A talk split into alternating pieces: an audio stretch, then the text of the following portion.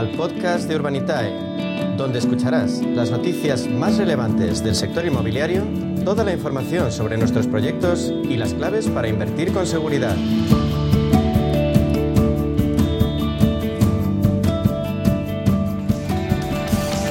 Toca centrarse en el ámbito inmobiliario, ya saben, alternativa de inversión al alcance de cualquiera, especialmente gracias al crowdfunding. Nos permite acceder a proyectos importantes de gran volumen que normalmente están fuera de la capacidad de tiro del inversor particular con quien lo hacemos, ya lo saben, con la referencia absoluta en este ámbito en nuestro país, con Urbanitae. Diego Bestard, consejero delegado de Urbanitae, bienvenido, buenas tardes. ¿Qué tal? Buenas tardes. Diego, ¿qué consejo le darías a esos ahorradores que mm, ahora mismo, la coyuntura compleja que tenemos, no saben muy bien por dónde tirar, si invertir o, o incrementar su nivel de ahorro, por si acaso? Pues hombre, yo creo que ambas, ¿no? Lo primero que hay que hacer para poder invertir es ahorrar. Una vez que ya hay unos ahorrillos, pues hay que hay que invertirlos, ¿no? Para sacarle algo de rentabilidad. A mí la verdad es que, como estoy en una empresa de inversión, me preguntan mucho, ¿no? Me piden consejos sobre la inversión. Y yo siempre digo que yo no soy la bruja Lola, ni mucho menos. Pero, pero hay dos cosas que yo creo que funcionan siempre. Y la primera, y yo creo que la más importante, es entender dónde se invierte. Es decir, tener absolutamente claro dónde está tu dinero cuando lo inviertes en algún sitio y, y para qué se va a utilizar ese dinero en esa inversión. Y número dos, diversificar. Es decir, si tenemos poco dinero, hay que buscar alternativas que nos permitan diversificar. No poner todos los huevos en la misma cesta, porque ya sabemos, ¿no? Aquello de que se te cae la cesta y, y, puedes llegar a perder todos tus ahorros. Entonces, bueno, yo creo que esas dos máximas son buen consejo para cualquier persona, independientemente de su situación económica, su edad, sus objetivos de financiación o de inversión. Eh, bueno, eso funciona siempre. Si miramos al inmobiliario y nos ceñimos a las cifras, eh, según los notarios, la venta de viviendas y la firma de hipotecas han caído a doble dígito en marzo. Eh, ¿Preocupan estos datos o te parecen parte de un ajuste necesario? Bueno, no, no, me preocupan, más bien todo lo contrario. Es decir, ya a finales del año pasado, lo sabíamos, el año pasado fue un, un año de, de, un volumen de, de compraventas súper elevado, es decir, un año récord, y después de un año récord, lo lógico es que las cosas vuelvan a la normalidad, a, a cifras más razonables, ¿no? Entonces, bueno, pues después del año, lo, lo preocupante sería que se siguieran vendiendo eh, o que siguiéramos de año récord en año récord a otro año récord, uh -huh. eh, porque al final eso lo que, lo que implica es el, el, el, bueno, pues estar inflando una burbuja, que ya sabemos todos lo que ocurre cuando, cuando estamos muchos años así, ¿no? Eh, dicho lo cual, también tenemos el componente de la subida de los precios de las hipotecas. Claro. El Euribor sube, el coste de la hipoteca sube, y cuando los precios suben, pues normalmente la demanda baja. Si fuera lo contrario, si suben los precios y la demanda sigue en alza, eh, ahí sí que tendríamos un problema y estaríamos hablando tú y yo de, de la preocupación que vemos en el de mercado. Otra cosa. Pero lo que claro. estamos viendo son síntomas de un mercado razonable y un mercado en equilibrio. Es verdad que todavía es un mercado que sufre de, de tener poca oferta y mucha demanda, pero, pero bueno, para a nosotros no nos preocupan para nada los, las cifras que estamos viendo. Un sector, el inmobiliario, del que siempre se ha dicho que es un sector seguro.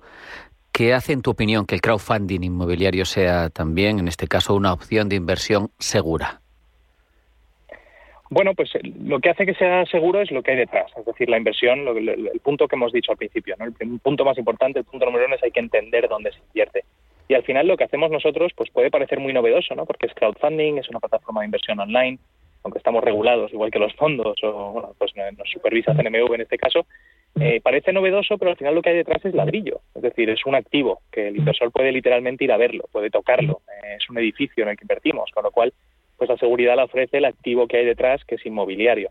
Y a partir de ahí, pues el criterio de cada uno a la hora de invertir y sobre todo el poder diversificar. Es decir, la inversión mínima son 500 euros eh, y en vez de poner todo tu dinero en un solo activo inmobiliario, como puede ser pues comprarte un piso por tu cuenta, puedes invertir en 30 o en 40 activos. Eh, y eso siempre ayuda a, a mitigar el riesgo. Vamos con vuestra actividad. Habéis devuelto recientemente un proyecto a los inversores. Eh, ¿Cómo ha ido? ¿Cómo ha funcionado?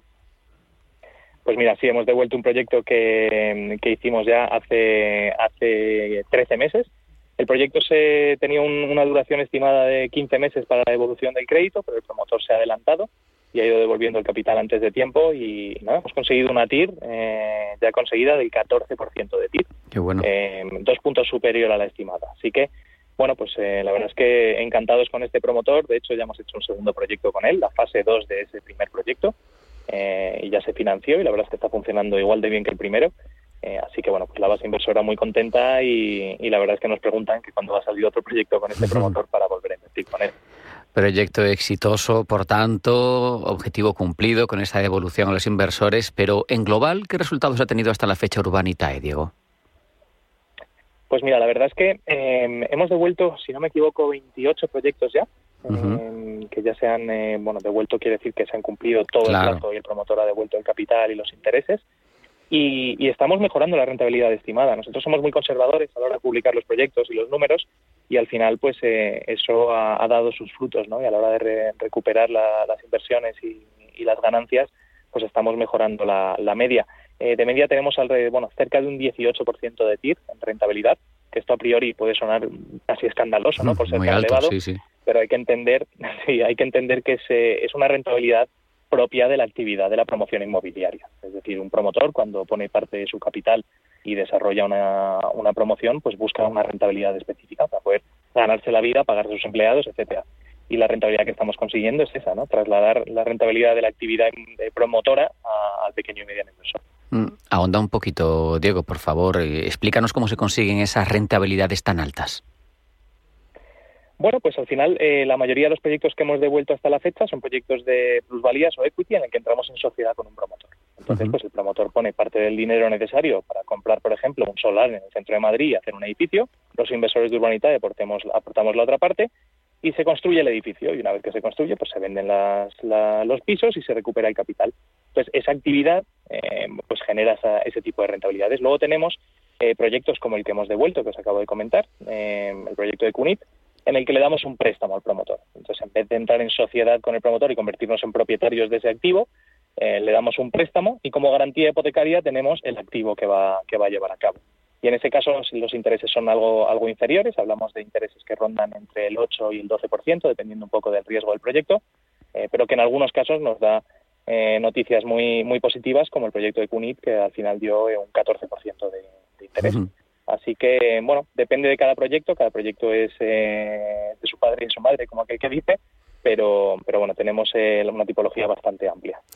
Me consta, Diego, que cada vez que sacáis un proyecto a financiar, vuela. Pero mm, tengo una curiosidad, ¿ha habido algún proyecto que no hayáis conseguido financiar? No, la verdad es que no nos ha ocurrido nunca. Es verdad que cuando éramos nuevos eh, pues costaba un poco más porque lógicamente no teníamos una base inversora tan amplia como la que tenemos ahora.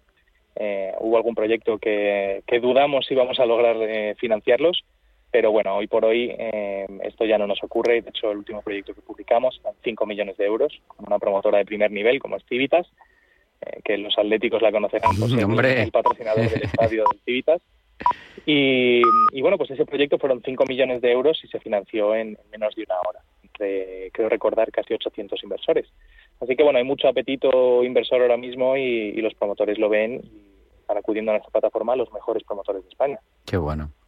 Eh, la inversión mínima, Diego, lo recordamos, eh, en Urbanitae son 500 euros. Esa es la mínima, pero ¿hay tope a la hora de invertir? Pues sí, la mínima son 500 euros, la media, de media la gente invierte entre 3.000 y 4.000 euros y, y desde el cambio de la normativa a nivel europeo ya no hay tope de inversión.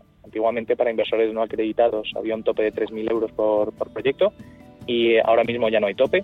Así que el que tenga mucho dinero también se puede animar si quiere y si logra entrar eh, y lo dejan los pequeñitos, eh, pues puede entrar aquí con, con, todo el capital que quiera. Pues eh, quiero despedirte precisamente poniendo en guardia a los que quieren invertir con Urbanitae. ¿Cuándo vais a sacar el próximo proyecto? bueno, esa es la pregunta del millón. Estamos aquí todos trabajando para, que sea pronto. Esperamos poder anunciar el próximo eh, esta semana. Eh, con total seguridad va a ser en el sur, porque tenemos dos ahora mismo en el horno y el primero en que en estar listo pues lo sacaremos, pero ambos son en el sur de España, en zonas eh, que conocemos bien, con promotores con los que ya hemos trabajado en el pasado Así que bueno, eh, esta semana esperamos comunicar la apertura del siguiente proyecto. Pues ya saben, si no quieren perder comba, anden listos, pendientes de Urbanitae y de ese próximo proyecto que saldrá esta semana. Diego Bestard, consejero delegado de Urbanitae, un placer. Muchas gracias. Gracias, un placer como siempre.